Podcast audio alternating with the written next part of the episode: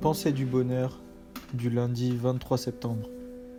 Tu es capable de faire face à n'importe quelle situation.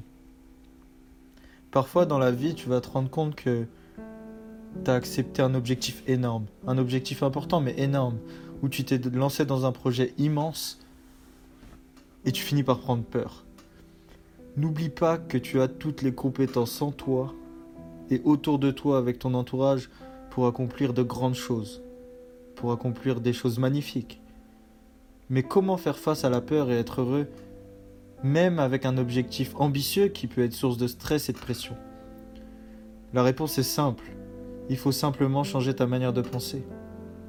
Comme je disais précédemment, si tu es concentré sur le sommet de la montagne et que ton seul objectif c'est d'arriver en haut, le chemin va être dur, très dur, et tu profiteras pas.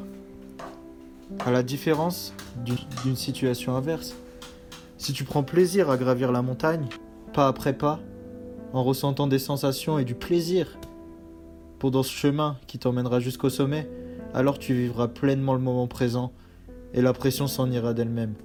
Parce que le sommet, tu l'atteindras, tu seras heureux d'avoir atteint le sommet, mais tu auras été heureux pendant tout le chemin qui t'a emmené jusqu'au sommet.